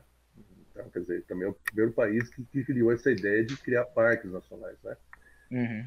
Então a gente tem que separar. Mas eu acho o seguinte: a, a Europa destruiu, tá? Mas não quer dizer que o Brasil tem que destruir o progresso. Então eu acho que, que os outros é, o que foi estabelecido, uma forma de crescimento econômico lá, nós estamos vendo que hoje foi errado fazer isso. Ah, mas eles ficaram ricos. Tá? Mas nós não podemos seguir o mesmo caminho. Tá? Eu acho que a gente tem que, certas coisas, esquecer o que aconteceu no passado e caminharmos junto. Então, ah, mas os países ricos fizeram isso. Se a gente ficar nessa, nesse, nessa animosidade tá? entre os grupos, a gente não chega no acordo. É, não. Nunca, não vai no acordo nunca. Então, eu acho que assim, tem, tem que sentar, tem que conversar. Ó, vocês fizeram coisa errada? Fizeram sim, vocês mataram. Mas peraí, vamos junto aqui. Então, me financia é, o que eu preciso aí para a preservação da floresta amazônica. Ah, mas uhum. aí eu tenho uhum. que matar em nome do progresso. Não, isso, nós estamos voltando lá no debate da primeira Conferência Mundial do Meio Ambiente, que foi realizada em Estocolmo, na Suécia, quando nós tivemos duas posições interessantes. Né? Na época, o primeiro mundo falando em desenvolvimento zero, né? quem está industrializado fica industrializado, seria mais bem simples a ideia. Né? E, do outro lado, os países do terceiro mundo falando desenvolvimento a qualquer custo. Né? É, é, vou degradar o meio ambiente, mas eu quero chegar no progresso e ter desenvolvimento econômico. Nós vimos que não pode ter desenvolvimento zero, porque há nações que têm que crescer economicamente.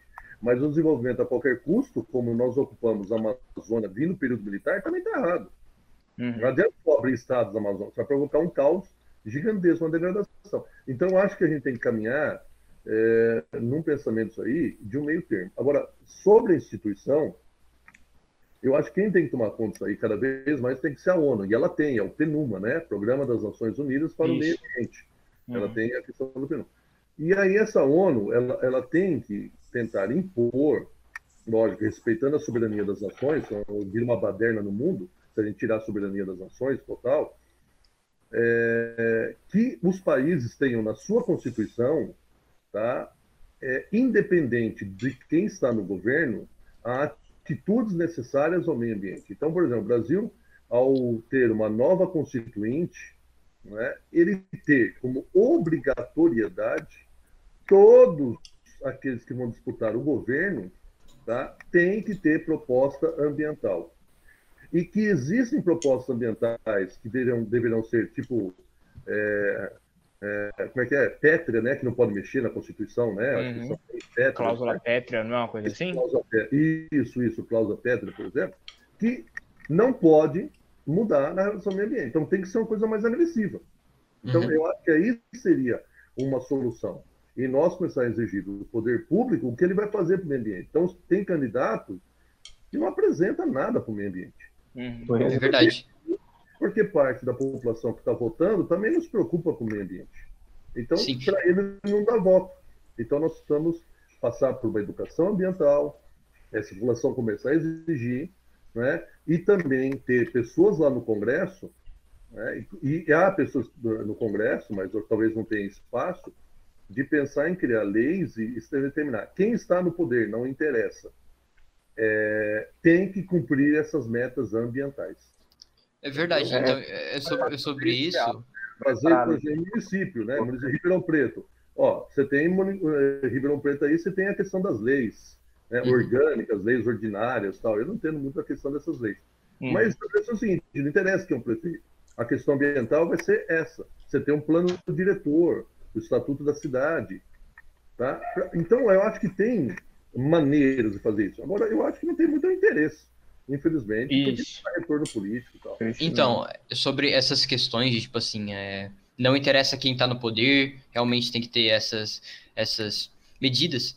A gente, uh, uma, uma das coisas que tem, né, quanto à legislação em prol da ecologia, né, a gente vê que, uh, o, que, o, que, o que ocorre, né, é que muitas vezes não há certas fiscalizações de, tipo assim, algumas é, algumas eh, construções que acabam afetando é, o meio ambiente ali ao redor, etc e tal. Isso, isso de vez em quando aparece, que é a falta da fiscalização para algumas obras. É, Corrupção. Não né, precisa, ser de um, não precisa ser de um evento específico que nem uma obra e tal. É, um que dizem que a Constituição brasileira, em muitos, é, em muitos artigos, em muitas leis, em muitos pontos, ela é muito ambígua e deixa espaço para interpretação e tudo mais, que é uma coisa assim que é para uma constituição é, é, realmente um pouquinho perigoso, né? Mas não precisa nem chegar a esse ponto quando você pensa em fiscalização é, ecológica e tudo mais. Se houvesse fiscalização, como é que aconteceu o que aconteceu ano passado em, em duas regiões importantíssimas ecologicamente do país? A Amazônia sendo desmatada a rodo, os caras atacando fogo lá indiscriminadamente. No Pantanal, a mesma coisa. O Pantanal quase sumiu do mapa por causa disso aí entendeu? Exatamente. Então, se houvesse, se houvesse só fiscalização sobre isso, isso já não teria acontecido, mas não há. Não há. A, a, eu, eu falei brincando no começo do programa. A prática de coivara, se eu não me engano, ela é proibida por lei, pelo menos aqui em Ribeirão Preto. Se eu não me engano. Todo Sim. ano chega a época de junho, julho. O que, que tem? Chega de, de, é, coi, o coivara, que é você tratar, se você tacar fogo Não, sim, sim, mas assim, que... chega essa época e quem que tá lá, né? Então, chega junho, julho, 6 horas da tarde, aqui perto do meu bairro, do meu bairro que tem, aqui no Jardim Independência, que tem, tem plantação aqui perto, coisa tal, não tão longe, pelo menos. Chega às 6 horas da noite, vira da, da, da tarde da noite, fica uma cortina de fumaça. Você sair na rua, você ficar dentro de casa já é difícil, porque cobre o bairro de fumaça. E tem a neve, entendeu? famosa neve Ribeirão Pretana, né, mano? A famosa neve negra de Ribeirão Preto, cara. E isso é perigosíssimo para vocês, tá ligado? Isso também é, afeta é. a vida humana. É. Então, tipo, se, se, e isso de novo é proibido por lei, não era para ter, mas todo ano chega junho, julho, e o pior, eu tô de férias, né? Ou seja, tem que ficar né, inalando esse ar be belíssimo assim da gente respirar tal. Proibido por lei. Proibido é. por lei. Ô Pedro, não, e o fato é o seguinte, você falou certo, o fato é a fiscalização. Mas é, recentemente, nós estamos vendo um governo que houve até um desmonte do setor ambiental. Então, hum. falta recursos para o setor é. ambiental, por exemplo. Você pega aí a própria Polícia Ambiental, você está falando do IBAMA, você está falando do Instituto Chico Mendes, né, hum. do INCIBIL, é, por exemplo. Então, falta também material humano para fiscalização. certo? Quer dizer, o, o, o, imagina aí o tamanho da Amazônia. Sim. Tá? Imagina o, tamanho da Amazônia.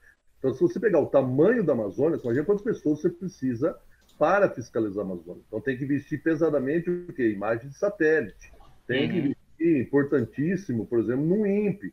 Aí nós tivemos um, um, até, se vocês lembrarem, em 2018, não é, um embate entre governo e o INPE. Nossa, né? verdade, né? Lembra disso? Uhum. O governo não, não aceita os dados do INPE. Tá? Então, isso aí é uma situação catastrófica. Por quê? Porque quando você não tem não é, uma, uma agenda de política ambiental muito bem definida, tá? você abre espaços para as pessoas que são criminosas na questão ambiental. Então, a gente pode generalizar. Existem pessoas que defendem o meio ambiente, então existem agricultores que protegem o meio ambiente, existem pecuaristas que estão dentro da lei. Então a gente nunca pode generalizar. Mas você abre espaço para esses criminosos, porque uhum. você tem uma agenda é, de fato ambiental é, é, muito bem estabelecida. Então, nós estar investindo muito mais material humano, muito mais em tecnologia, por exemplo, muito mais em aeronaves, para poder chegar lá e pegar a pessoa. E em muitos casos, chegar lá, é um, a terra é de um grileiro. A terra não é nem dele. É. Então, ele, voltou, cara. ele é um grileiro, a terra não é dele. Então, eu, eu nem monto esse cara. cara. Não tem mais essa. e às vezes você vai ver ela tá é, ocupando uma área como um grileiro, né? Aonde, quem, de quem é essa terra? A terra é pública. Tá, e a terra é do próprio governo. Mas o cara invadiu, certinho, desmatou, tirou a madeira que interessava. E aí, o que, que eu faço com essa pessoa? Então, você imagina a situação. A, a, grande parte da Amazônia, que teve queimadas aí que nós vimos aí em 2018, 2019, grande parte disso ocorreu até em terras públicas. Então, é, é. muito difícil esse processo. Vai lá. É Bom, o próprio, o próprio Chico Mendes, que está no nome de um desses institutos responsáveis pela manutenção da, da, da, floresta amazônica, é uma figura que, que foi até o pescoço relacionado a isso e morreu por causa disso, na verdade, né? É, foi assassinado, exatamente. Exato. Bom, é... nossa, caralho. É... Foi choque. Terminou de um jeito pesado, é... né? É. é... é... que eu... tá batendo na porta e a gente precisa pensar, né? É. Na verdade, eu queria, para dar um ponto final nisso daqui, é, agradeço demais pela conversa, os, os dois, né? A gente, a gente falou sobre vários assuntos, né? Sobre é, a, sustentabilidade, geoengenharia, sobre a legislação, no caso, a fiscalização, sobre é, energias limpas, etc., sobre o consumismo, e eu achei muito, é, é muito interessante uh, toda essa pauta. E então, para a gente fechar, para a gente fechar mesmo. Emerson, você poderia dar uma conclusão, uma conclusão sua, do que você acha que tem que ser feito, então, para a gente começar a melhorar nessa questão de meio ambiente? Bom, quando a gente pensa no aspecto meio ambiente, é, nós temos que começar com a educação ambiental. E essa educação ambiental ela tem que começar é, já ligado às crianças. Tá? Então, nós temos que tentar a fazer aí uma, uma cooperação entre a sociedade, a, as escolas e as instituições ambientais, como IPAMA, uma polícia ambiental, que, é, que toda cidade praticamente tem polícia ambiental. Então, essa polícia ambiental ela tem que estar ali mostrando para essas crianças toda a importância da preservação do meio ambiente. Então, não adianta a gente só impor, nós temos que conscientizar as gerações que estão vindo. Isso é muito importante. Tá? Temos que pegar essas crianças e mostrar a elas toda a importância, seja ela de escola pública ou seja ela de escola é, privada, para a pessoa entender é, que ela não pode chegar numa praça e ela quebrar, por exemplo, o galho de uma árvore. Ela não pode lá danificar um patrimônio que é público. Né? Então, por exemplo, você vê, é, aqui eu sou de Jabuticabal, né? É, tem lugares que as pessoas plantam é, árvores na calçada e tem que cercar a, a, essa árvore, senão as pessoas passam e quebram. Então, isso falta uma conscientização ambiental. Então, isso é um caminho. As instituições é, públicas têm uma atitude mais efetiva na proteção do ambiente, a sociedade exigir né, dos órgãos públicos uma, é, um governo mais pró é, meio ambiente, nós temos exigido dos políticos. Os políticos tem que colocar na sua pauta a proteção do meio ambiente, por exemplo. Tá? Então, eu acho que a gente tem que caminhar isso aí, tem que caminhar o local, o regional e para o global. Então, muitas mudanças têm que partir das cidades. Não adianta a gente só esperar o governo federal fazer as coisas. Então, nós estamos falando de desmatamento na Amazônia, mas nós vivemos na região de Ribeirão Preto, tá? E quanto que nós precisamos ter de reflorestamento na região de Ribeirão Preto? Né? Quanto nós precisamos plantar de árvores na região de Ribeirão Preto? Então a gente olha para a Amazônia, né? E tem que esquecer que a gente tem que olhar também aí para o que está ao nosso arredor. Isso é muito importante. Não adianta você só criticar numa visão distante, mas o que está fazendo no local. O local tem efeito global, porque ele vai se propagando. Acho que essa é uma mensagem importante que nós temos que fazer. Correto, Perfeito. então. Perfeito, cara, Maravilha. perfeito. Fechou é... com chave de ouro. Não poderíamos fechar é, de uma maneira melhor. Exato. Sim. É... Digeron. Aqui o que o Eduardo falou foi uma conversa deliciosíssima de ouvir, de participar aqui.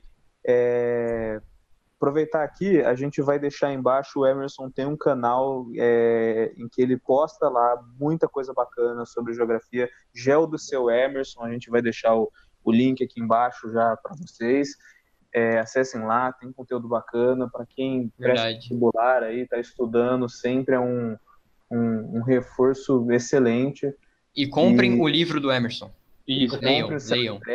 A gente tem que, tem que é, financiar a produção da continuação, pelo amor de Deus. e, e, é isso aí, ô Emerson. Maravilha. Oliveira também, cara, você arrasou. A gente sabia que você manjava do assunto, mas você deu um show aqui deu também, aula, cara. Deu aula, é deu isso, aula. Cara. Tá doido. É verdade, ambos deram aula, cara. Ambos deram aula fica me lisonjeando desse jeito, vocês são mó saliente, cara. Bom, é... essas participações. Bom, se você gostou desse episódio do podcast, caro ouvinte, nós, eu te convido a ouvir mais, porque nós temos vários outros episódios sobre várias outras pautas e terá ainda mais pautas cabeçolas como essa. E não só isso, né? Nos siga no, no, nas nossas redes sociais, onde a gente posta alguns cortes para ficar até mais fácil de você compartilhar. Nas nossas redes sociais a gente anuncia quando tem vídeo, né? Quando tem esses podcasts e você conhece mais a gente e a gente monta essa grande comunidade. E ajuda a melhorar também, né? Fazendo. E ajuda, é, isso, ajuda a gente a melhorar e cada vez mais trazer um conteúdo de qualidade como esse. Porque, cara, isso daqui é para nossa vida, porque a nossa vida é nesse planeta. Então não adianta a gente querer fugir dela, certo? É. Sem cápsula espacial por aqui, amigo. Por enquanto ainda não, mas é isso. Eu agradeço para quem ouviu e fiquem bem. Boa noite, ou bom dia, Tchau. ou boa tarde.